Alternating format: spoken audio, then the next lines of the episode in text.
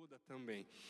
Bom, vamos lá, quero continuar com vocês essa nossa série de mensagens que nós começamos no início do mês de janeiro, onde estamos falando sobre a, a nossa identidade, ou relembrando a nossa identidade em Cristo Jesus. Quem nós somos, quem a Bíblia diz que nós realmente somos em Jesus. Por isso, o nome dessa série é Somos. E aí, cada uma das mensagens tem tentado nos ajudar a aplicar algumas das identidades e aprofundar até mais o estudo daquilo que a palavra de Deus diz que nós somos em Cristo Jesus. Nós já vimos nas últimas mensagens que somos filhos adotados e templos ambulantes estagiários que refletem a glória do alto.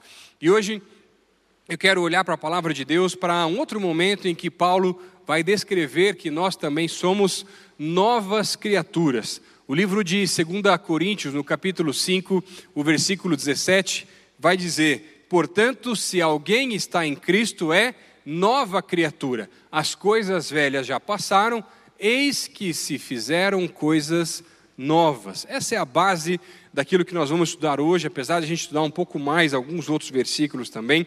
Queria que você pudesse entender que você é uma nova criatura, criatura.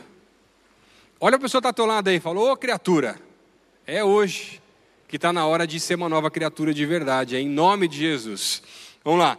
Tem uma frase do autor Max Lucado que eu particularmente gosto muito, e vai falar um pouco sobre isso também.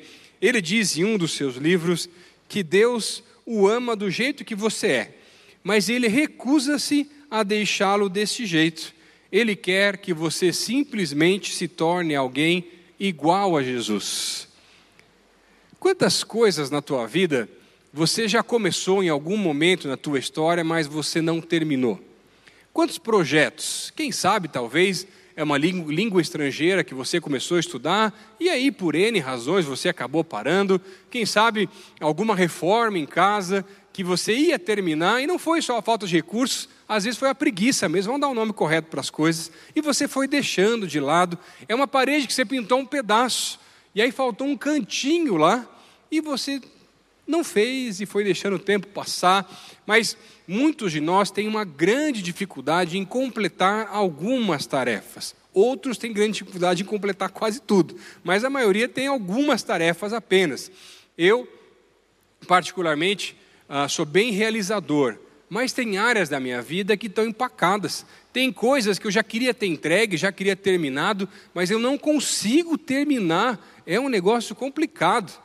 Por exemplo, ah, no ano passado, conversando com a minha esposa, ela estava fazendo alguns exercícios em casa, até porque estava com criança pequena, e aí falou assim: amor, por que você não faz igual eu? Eu contratei aqui um aplicativo que faz os exercícios em casa, não tem que sair de casa, e você faz o teu tempo. É baratinho.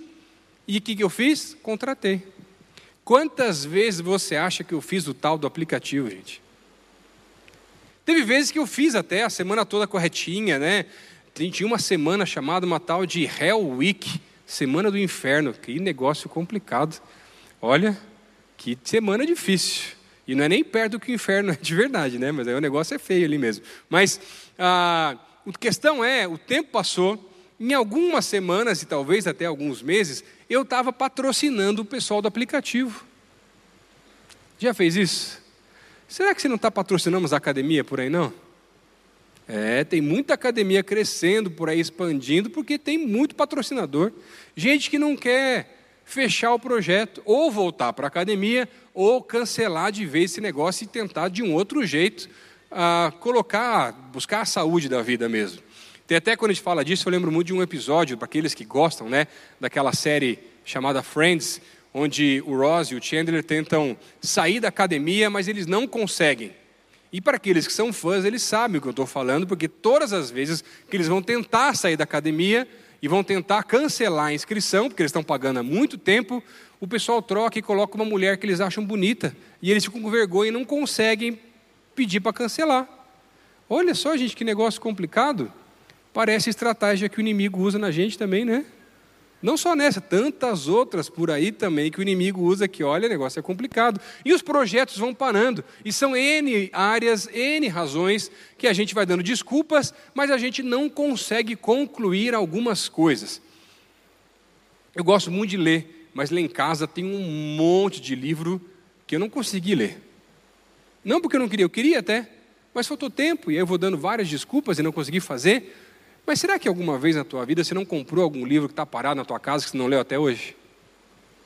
Está na hora de colocar de volta para o lado da cama alguns livros aí que está lá juntando poeira, lá na prateleira, para você voltar a ler. E sabe, são tantas as coisas que a gente, entre projetos, não estou falando de coisas ruins, gente, coisas boas, que a gente quer concluir, quer fazer e não consegue. Eu estou escrevendo alguns livros, mas eu estou com dificuldade de entregar qualquer livro. Por quê? É muito corrido, é cheio de coisa para fazer, não sei o quê, e você não consegue separar tempo para fazer. Desde coisas boas a coisas que a gente sabe que talvez já devia, muitas vezes até, ter parado na vida. Agora, calma, essa mensagem aqui, eu não quero tentar te convencer a sair daqui para conseguir completar todas as suas metas do ano na próxima semana, nem as que ficaram no passado que você não conseguiu ainda concluir. Essa não é a ideia da mensagem, até porque quando você voltar para casa, a louça que você deixou lá vai estar te esperando. Não tem jeito.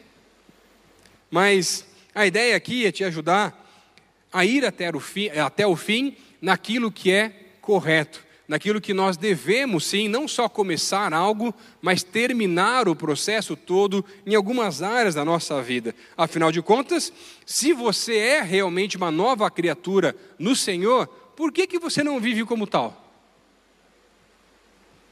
Abre tua Bíblia no livro de 2 Coríntios, no capítulo 5. Eu quero ler com vocês alguns versículos desse capítulo para estudarmos e entendermos como que uma nova criatura, e uma nova criatura são aquelas pessoas que já conhecem a Jesus como seu Senhor e Salvador, e esse, é, estes eram os destinatários dessa carta que Paulo vai escrever de 2 Coríntios também, para a igreja de Corinto. E por isso que Paulo vai dizer que nós somos nova criatura, mas para entendermos esse contexto, quais são as mudanças que uma nova criatura passa e começa a ter a partir do momento que se torna realmente essa nova criatura.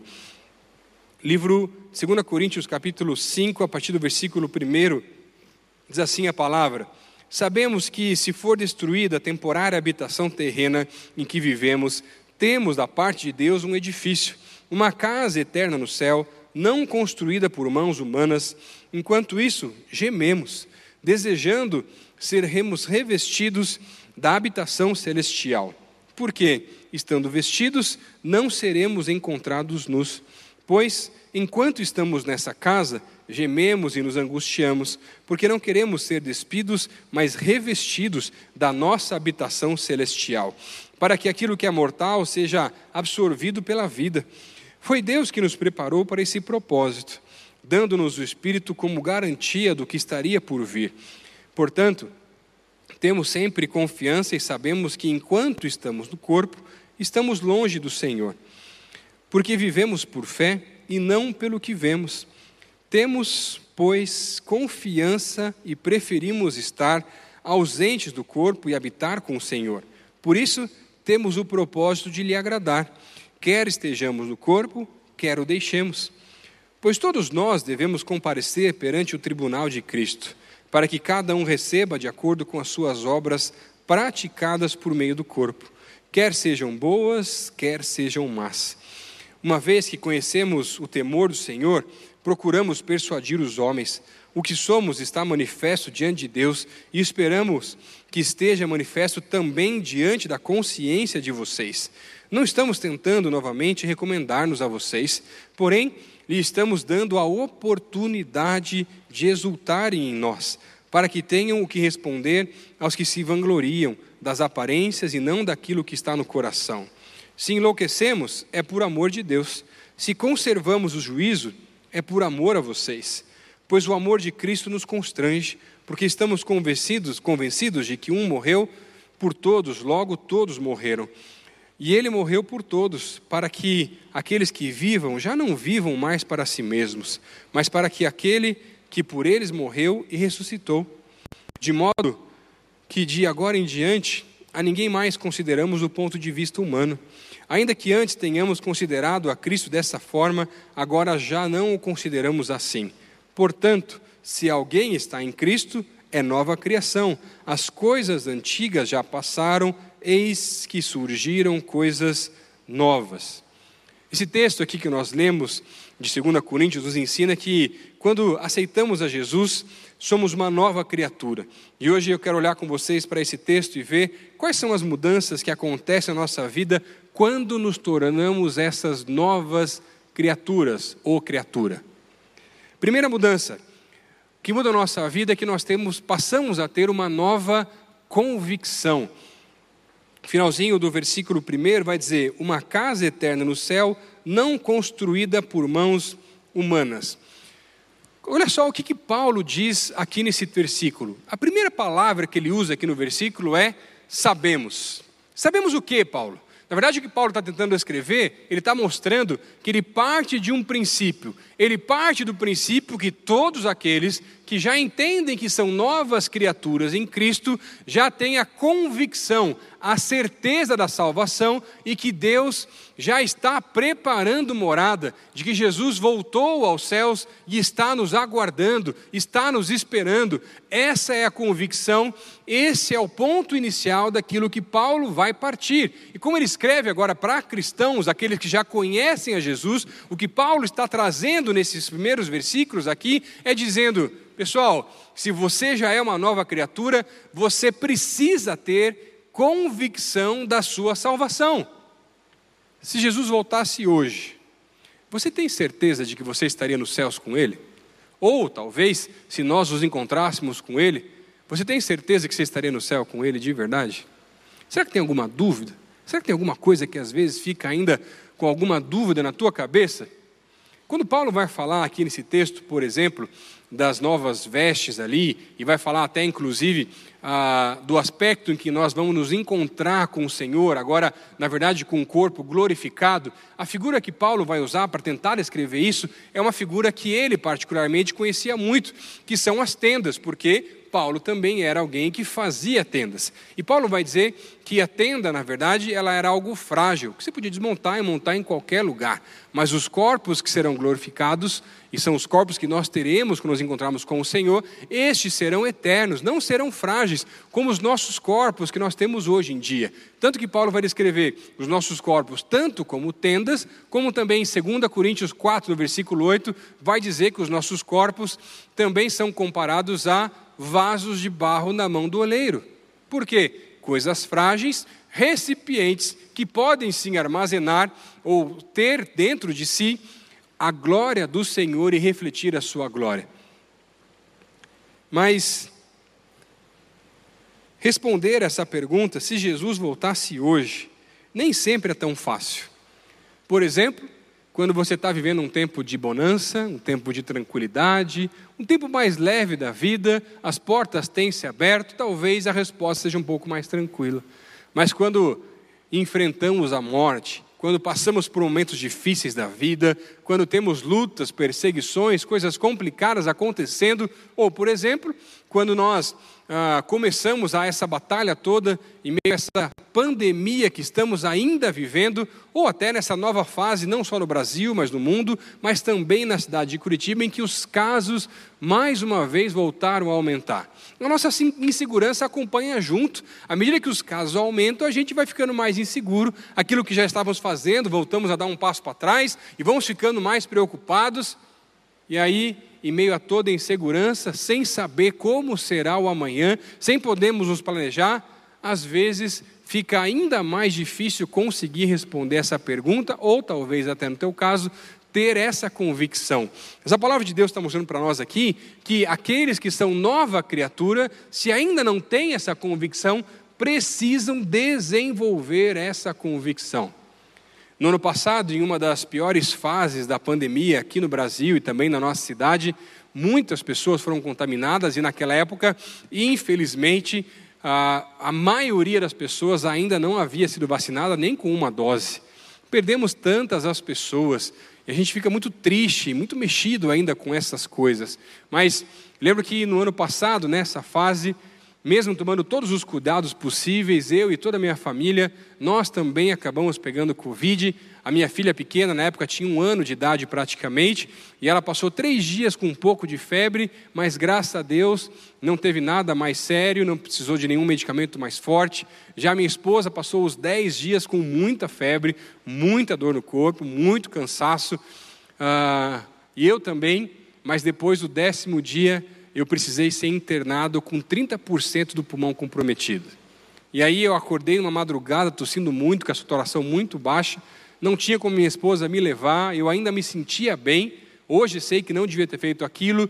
Peguei o carro e fui para o hospital. Chegando no hospital, eu à medida que saí do carro, dirigi tranquilo, mas quando eu saí para andar até a porta do hospital, eu não tinha mais forças direito para chegar à porta do hospital. Cheguei me arrastando praticamente, à medida que me atenderam, me colocaram numa maca e no oxigênio, eu não conseguia mais nem ir no banheiro sozinho, a não ser que alguém me ajudasse a carregar um cilindro de 4 quilos de oxigênio que estava do meu lado.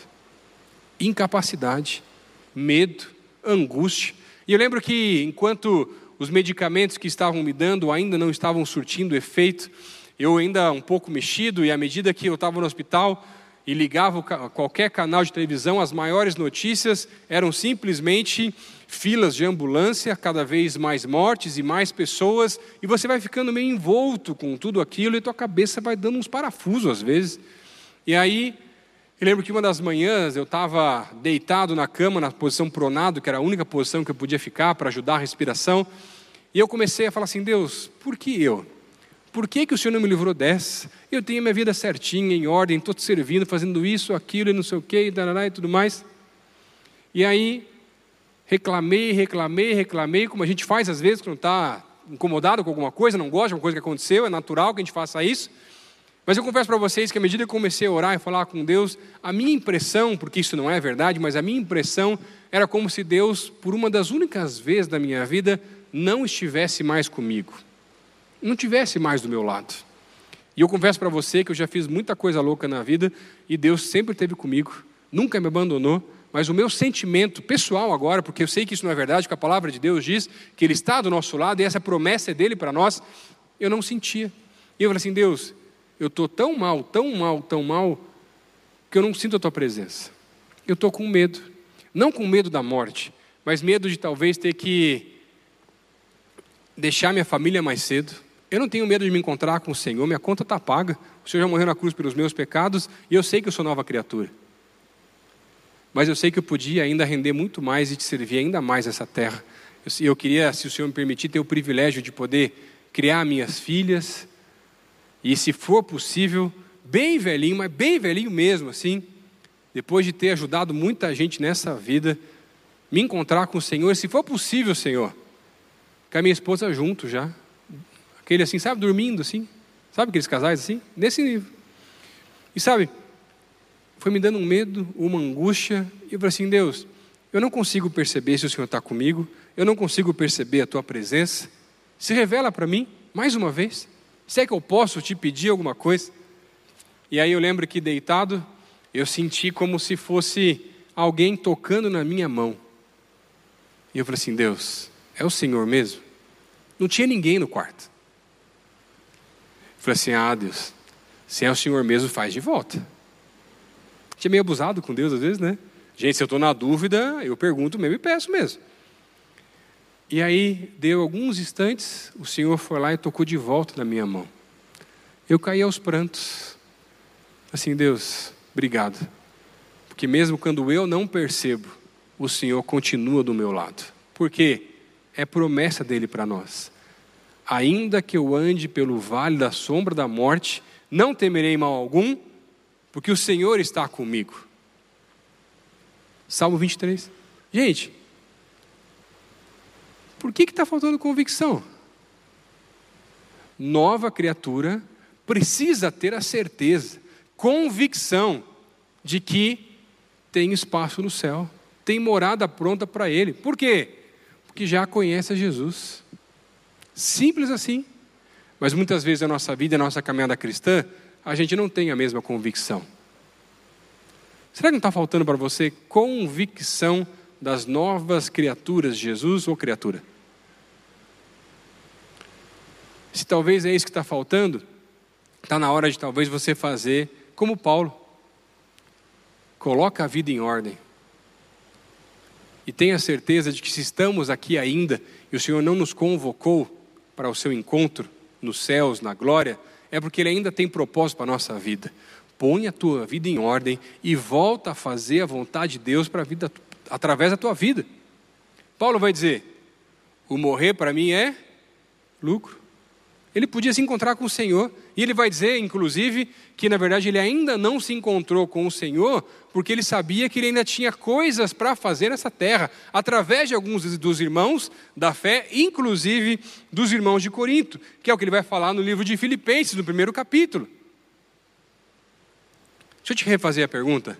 Se Jesus voltasse hoje, você tem certeza de que você estaria com ele?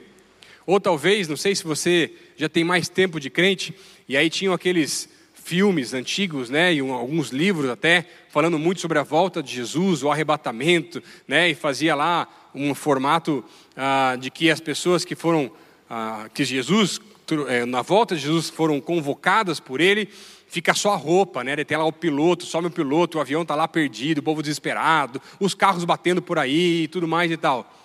E nem alguns desses livros de ficções, tentando interpretar a palavra, é interessante que se comece a olhar para livros como esse, Deixá-los para trás, né, essa coisa toda, e muitos deles vão mostrar, inclusive, que as pessoas que ficam, que não são novas criaturas, mesmo lendo a palavra, não conseguem perceber ou ficam tentando não acreditar que podia ser realmente o princípio da volta de Jesus coloca a tua vida em ordem.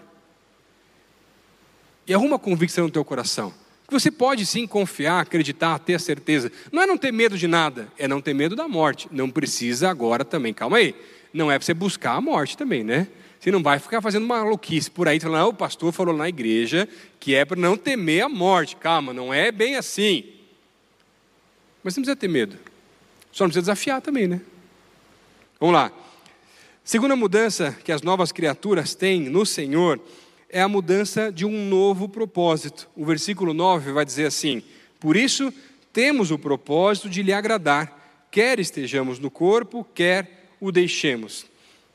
Tem muito crente por aí que fica buscando anos entender qual é o propósito de Deus para a sua vida. Mas esse texto vai revelar para nós qual é o propósito das novas criaturas do Senhor. E o nosso propósito é agradar a Deus. Agora, agradar a Deus não é simplesmente ter uma vida reclusa, subir no monte e ficar lá, e aquela coisa toda, e não poder nem ter, não ter nem encontros sociais com outras pessoas. Não tem nada a ver com isso. Mas agradar a Deus não deveria ser um peso, mas fruto de um relacionamento. Eu gosto muito de comparar a nossa relação com Deus através de relacionamentos. Por exemplo, quando você começou a gostar de alguém, talvez em alguma fase aí mais antiga, você não queria agradar essa pessoa?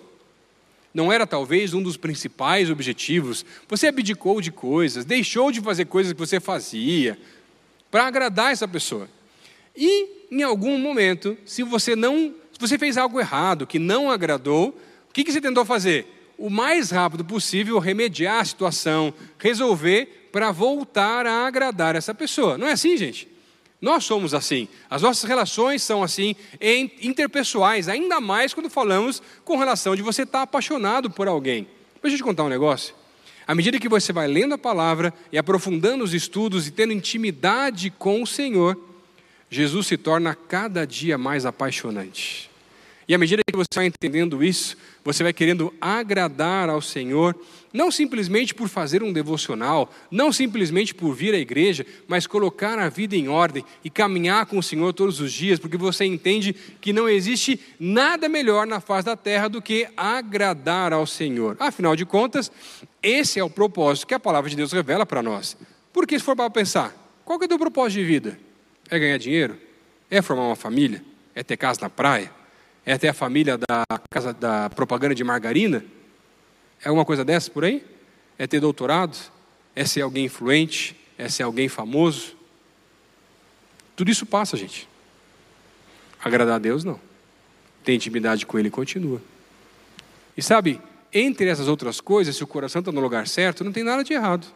Você pode viver todos esses sonhos diante do Senhor, se essa é a vontade dele para você também. A questão não é essa. A questão é quando você deixa de agradar a Deus para viver os teus próprios sonhos e vai viver os teus próprios propósitos e não mais o propósito de Deus. Agora, agradar a Deus não deveria ser um peso, deveria ser algo mais natural. Afinal de contas, novas criaturas querem estar o mais perto possível do seu Criador.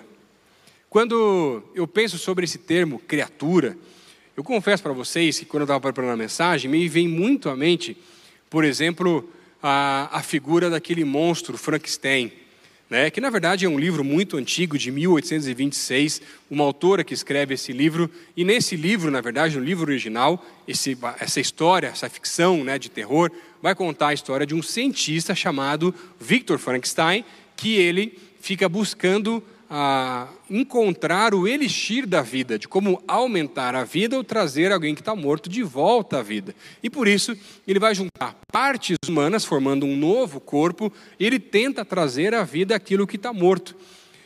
Em algumas ficções novas, a partir daquela história original, que era utilizado o elixir da vida, talvez em desenhos que você já viu por aí na infância, ou talvez hoje em dia, não tem problema também, tá? É o raio que cai lá e traz a vida, é aquele monte de coisa lá que a gente vê, né, essas coisas assim. Mas a questão é, quando o monstro levanta, no livro ele tem mais de dois metros de altura. E aí o Victor Frankenstein fica com medo do monstro, foge, vai embora, por causa daquele ser horrendo que ele mesmo tinha criado e trazido à vida. Mas o monstro perdido vai para a floresta, começa a ter noção do mundo, começa a ter noção das coisas e vai contando a história do monstro se desenvolvendo. Mas na verdade, o enredo da história vai contar a história de um monstro que foi criado, que tudo que ele fazia era para tentar encontrar o seu Criador e entender o propósito por que é que ele tinha sido criado. Dando volta e mais volta na vida, tentando entender qual era o propósito. Mas sabe, tem muito crente por aí que já é nova criatura, mas de vez em quando está ressuscitando uns Frankensteins por aí na vida que, olha, só Jesus na causa. Será que você não está revivendo algumas coisas do passado? Lembra que o texto diz: as coisas velhas já passaram. Será que passaram mesmo? Será que não tem coisa que já devia ter passado e você trouxe de volta e está ressuscitando e trazendo de volta e mantendo e alimentando alguns monstros cativos do teu coração que você não quer abrir mão?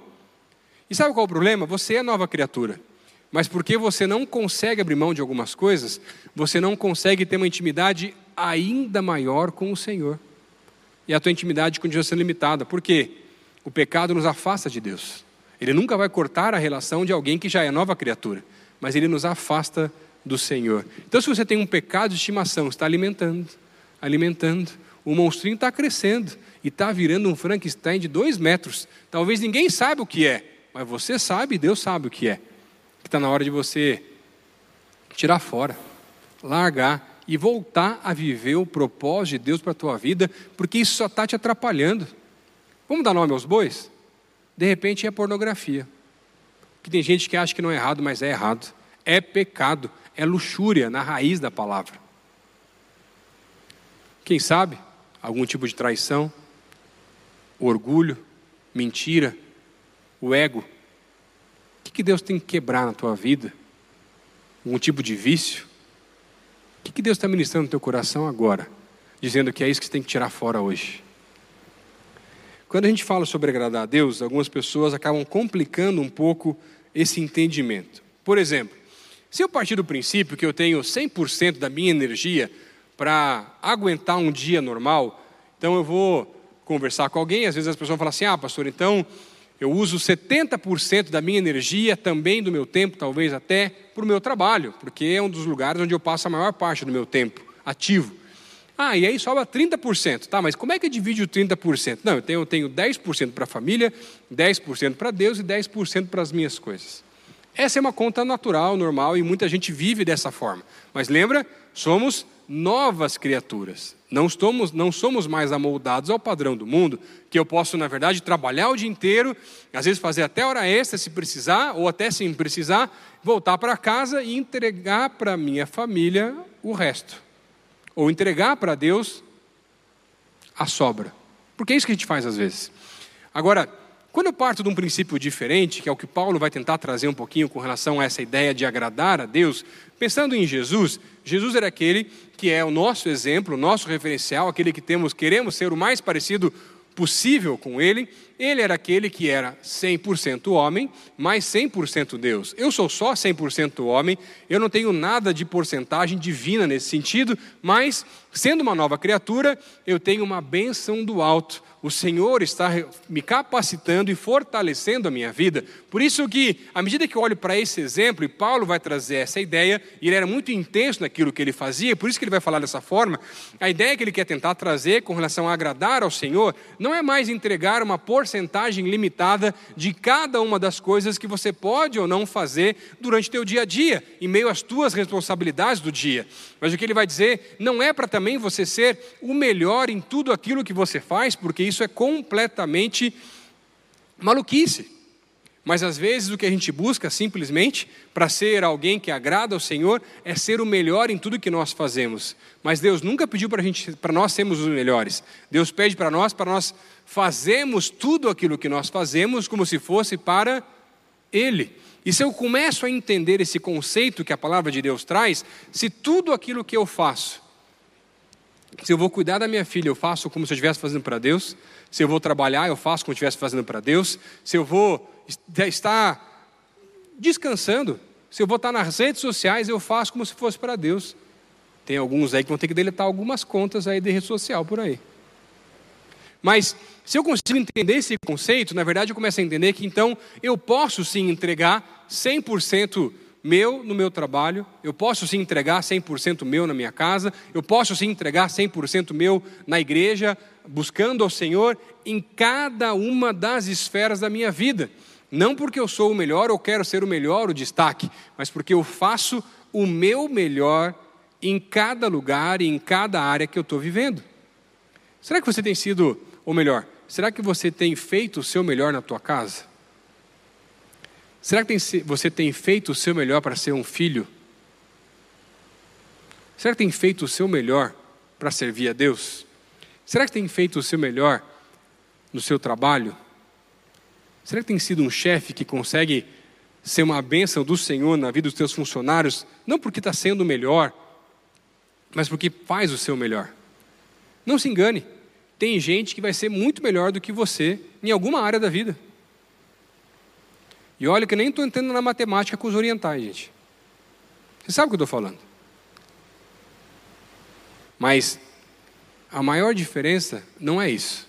É o potencial que Deus vê na nossa vida.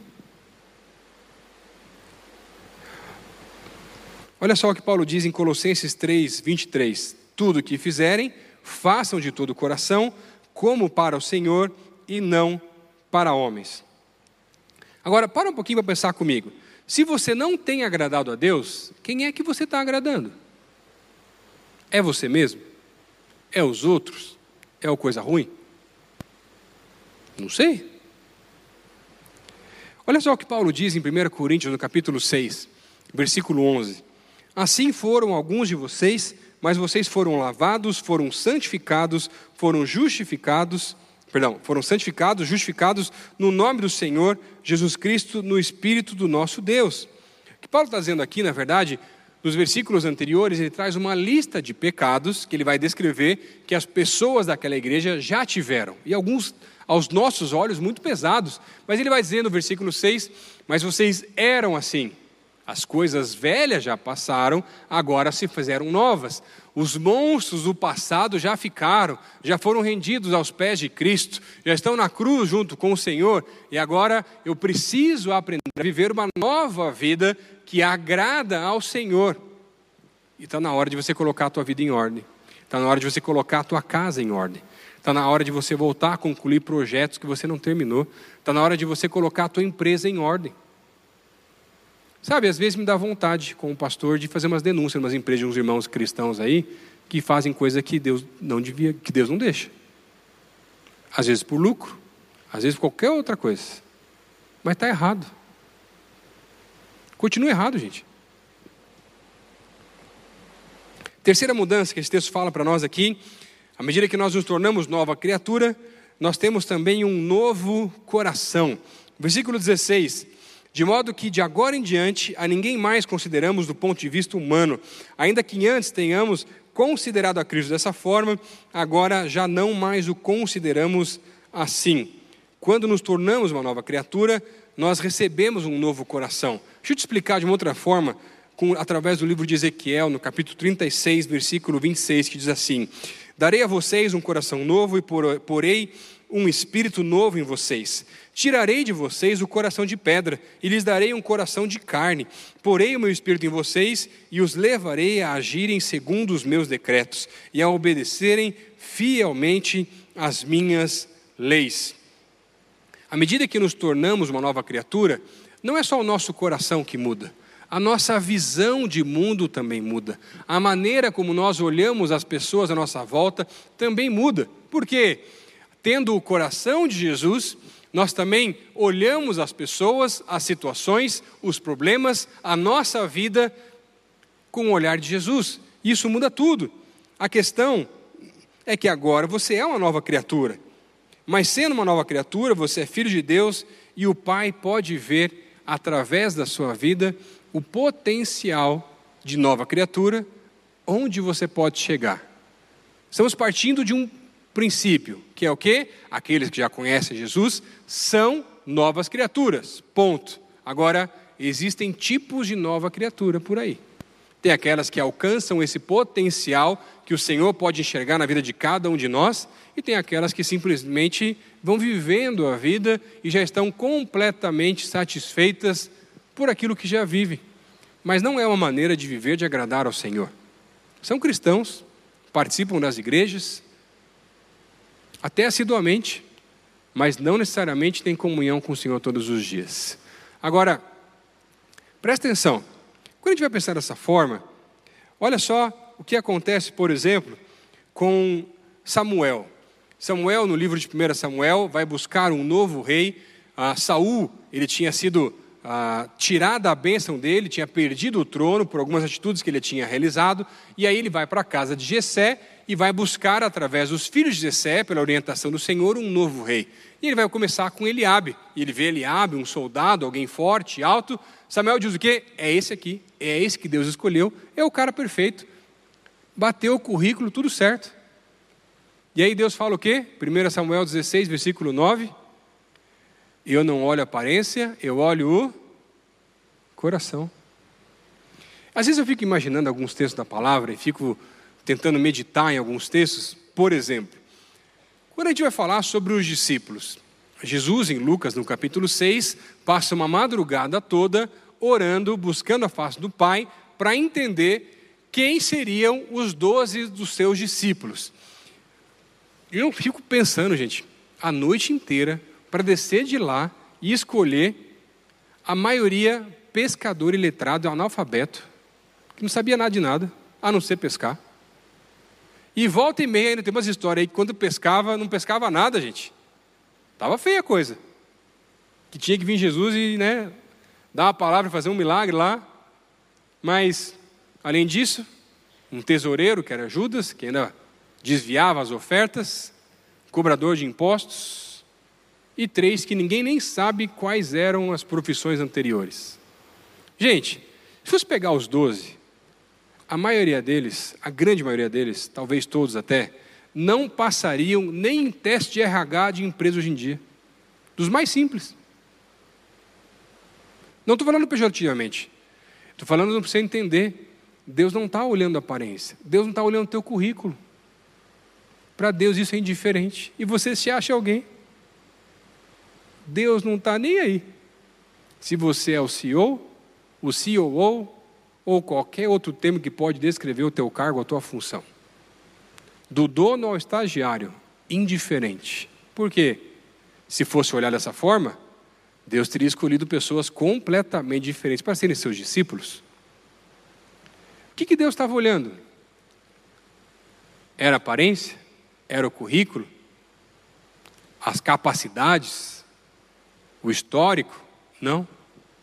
O coração. Eu gosto muito de, do momento em que o Senhor se encontra com Pedro pela primeira vez. E quando ele se encontra com Pedro, ele, naquela época ele era chamado de Simão, Cefas, né? E vai falar, à medida que ele o vê, fala assim: ó, a partir de hoje você não mais será conhecido por Simão ou Cefas, e será agora, a partir de hoje, conhecido como Pedro. O que, que o Senhor estava fazendo? Olhando aquele homem com os olhos da fé, olhando aquele homem com o coração de Jesus. E na verdade, o significado do nome anterior, Simão, significava inconstante. Pedra é o que, gente? Firme, constante. O que Jesus estava dizendo é: junto comigo, com mais investimento, caminhando comigo durante um tempo, você vai ser alguém que vai deixar de ser inconstante e vai se tornar alguém constante. E olha que Pedro deu bastante trabalho, né, gente? Negou o Senhor três vezes. É o cara que foi lá e era impulsivo, cortou a orelha do soldado. E Jesus vai ter que ir lá pegar a sua orelha e colar de volta. E ter que fazer mais um milagre, poxa vida. Ou então, Pedro é aquele que é o único que andou sobre as águas, mas também é o que desacreditou e começou a afundar. Pedro era um cara impulsivo e o Senhor sabia do potencial que ele tinha, porque ele era uma nova criatura e queria investir na vida daquele homem, porque ele sabia quem aquela nova criatura poderia um dia se tornar. Que tipo de nova criatura você quer ser? Que tipo de nova criatura você está sendo? Quais são as áreas, talvez, que você precisa ajustar para voltar a colocar o Senhor no centro e voltar não a ser o melhor, mas dar o seu melhor em algumas áreas que você não tem dado?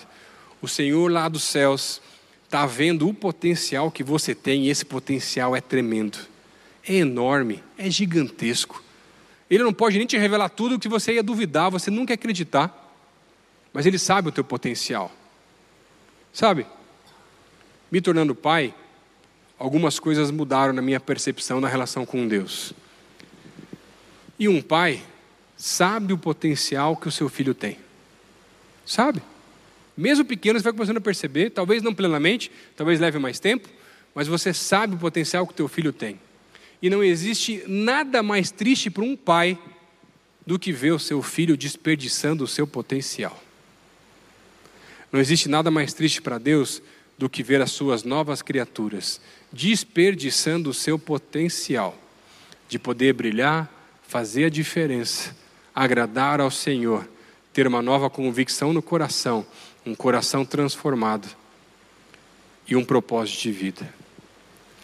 Eu vim aqui hoje trazer essa mensagem para você para dizer simplesmente assim: está na hora de você viver o seu potencial, de parar de tentar ser o melhor, porque você não vai conseguir. Não para te colocar para baixo, mas dizer para você: está na hora de você fazer o seu melhor. Não apenas em uma área, mas em todas as áreas da sua vida. Quando eu estava estudando esse texto e falando com o Senhor, o Senhor trouxe algumas áreas da minha vida em que eu precisava melhorar, ou fazer o meu melhor. E aí eu fui anotando algumas dessas áreas num papel, e Deus falou assim: pede para o meu povo fazer o mesmo. Qual, quais são as áreas que você acredita que você precisa melhorar na tua vida? Queria te pedir para você ficar de pé, todo mundo, pode ficar de pé no teu lugar rapidinho.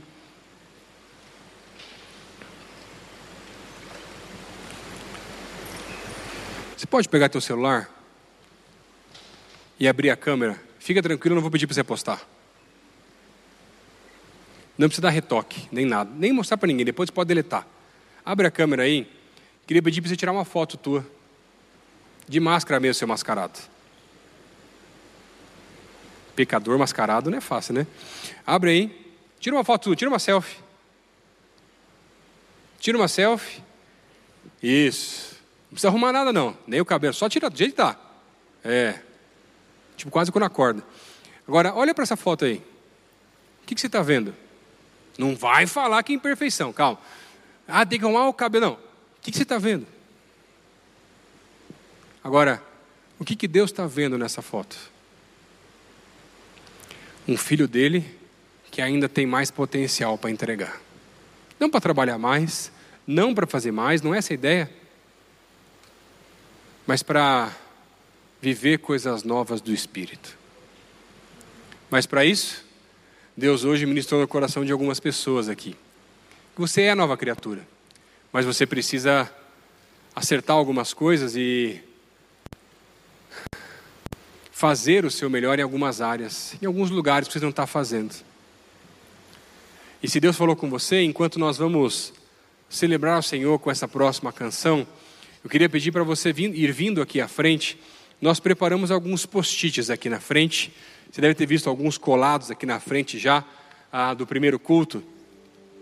E na verdade a ideia é simples.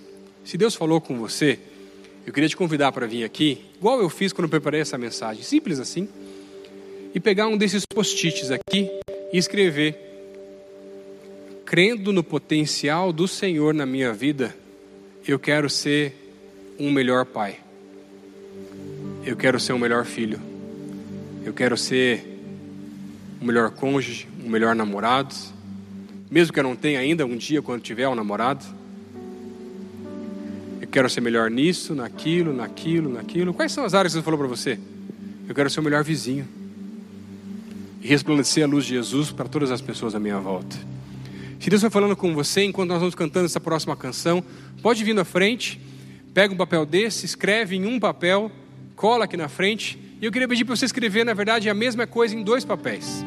E o segundo você vai levar para casa, para colar em algum lugar que você possa ver durante a semana, no próximo mês, talvez, para acreditar que Deus está falando no teu coração. Eu estava sentado aqui na última música e Deus me visitou de um jeito tremendo, dizendo assim: Ei, calma, filho, eu estou aqui. Eu vou fazer. As novas criaturas vivendo o meu potencial. Pode vir para cá. Onde você está? Deus falou, pode vir, pode vir para cá faz, cola, guarda, depois volta para o seu lugar. Onde você está? Pode vir, pode vir. Tem mais gente que Deus falou. Se você está nos assistindo a essa mensagem, comece a colocar no chat agora quais são essas áreas que você quer entregar o seu melhor de novo para Deus. São projetos que foram inacabados. Talvez é o projeto da tua vida de filho que está inacabado, que você precisa voltar a honrar mais teu pai e tua mãe. Talvez é no teu trabalho que você está aí só enganando, mas fazendo o que é bom, está fazendo quase nada. Em janeiro, então, meu Deus do céu. Mas está na hora de entregar mais lá também. Porque entendemos que tudo que nós fazemos, fazemos como se fosse para o Senhor. O que, que você não tem feito que não é para o Senhor? O que, que você tem que ajustar?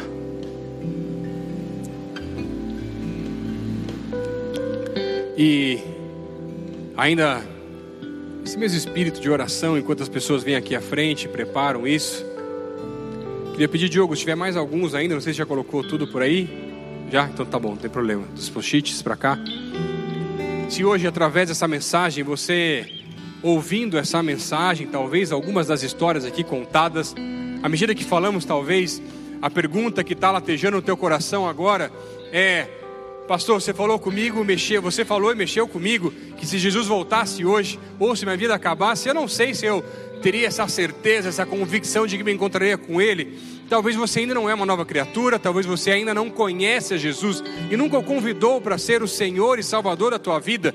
E se essa é a tua realidade, você pode ler a Bíblia, mas ela não vai passar de um livro qualquer, ele não vai ser a palavra de Deus para você. Você só consegue entender a palavra de Deus à medida que você tem o seu espírito trabalhando dentro da sua vida. E isso só acontece quando nós convidamos a Jesus para ser o Senhor e Salvador da nossa, da nossa vida. E se essa talvez é a tua decisão hoje, você que está aqui hoje, ainda no seu lugar ou aqui à frente, se hoje você quer convidar a Jesus para ser o seu Senhor e o seu Salvador, queria pedir para você levantar a mão onde você está, eu quero orar por você. Amém aqui na frente, amém, amém, glória a Deus. Tem mais gente? amém, amém aqui do lado. Você que está levantando a mão, eu queria pedir para você continuar aqui na frente. Você que está hoje tomando essa decisão de conhecer a Jesus, de aceitá-lo como seu Senhor e Salvador. Onde você está? Você está ali atrás, vem para cá, vem, pode, pode vir aqui para frente, mesmo que você não vai escrever alguns papéis, pode ficar aqui no meio que está mais vazio, não tem muita gente, com um pouquinho de espaço. A gente tem um pessoal que vai chegar um pouquinho mais perto de você, com o distanciamento e quer orar junto contigo.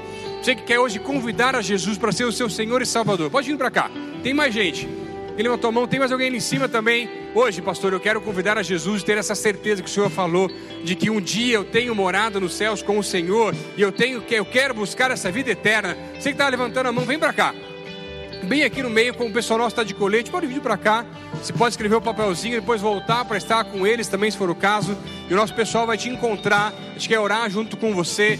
Você que levantou a mão onde você está, eu queria pedir para você repetir essa oração comigo, dizendo assim: Senhor Jesus, hoje eu abro meu coração e me arrependo pelos meus pecados. Eu quero pedir, Deus, faz morada no meu coração e me dá essa certeza que o pastor falou, essa convicção de que um dia, se o Senhor voltar ou se antes disso eu me encontrar com o Senhor, eu possa ter morada junto contigo e possa ouvir da sua boca: servo bom e fiel, entra agora na sua morada. Ô oh, Senhor, visita cada um dos nossos irmãos aqui. Obrigado por mais um culto que podemos ter, ouvindo a tua voz, sentindo a tua presença. Deus, teus filhos estão aqui hoje buscando te agradar e colocando quais são as áreas que o Senhor está mostrando e revelando um potencial maior que tem sido menosprezado. Oh Senhor, dá convicção, Deus, da tua salvação, restabelece os nossos propósitos, traz um novo coração, Pai, e nos revela o nosso potencial. Possamos sair daqui, Deus, hoje marcados e entregando no teu santuário, no teu altar, essa visão do alto, do potencial, daquilo que entendemos que podemos sim entregar algo ainda melhor, seja em casa, no trabalho, para o Senhor, nos relacionamentos, nas mais diversas áreas, Pai. Por favor, Senhor, nos visita aqui, Deus. Essa é minha oração, Pai, no nome de Jesus. Amém, amém, amém. Celebre o Senhor conosco.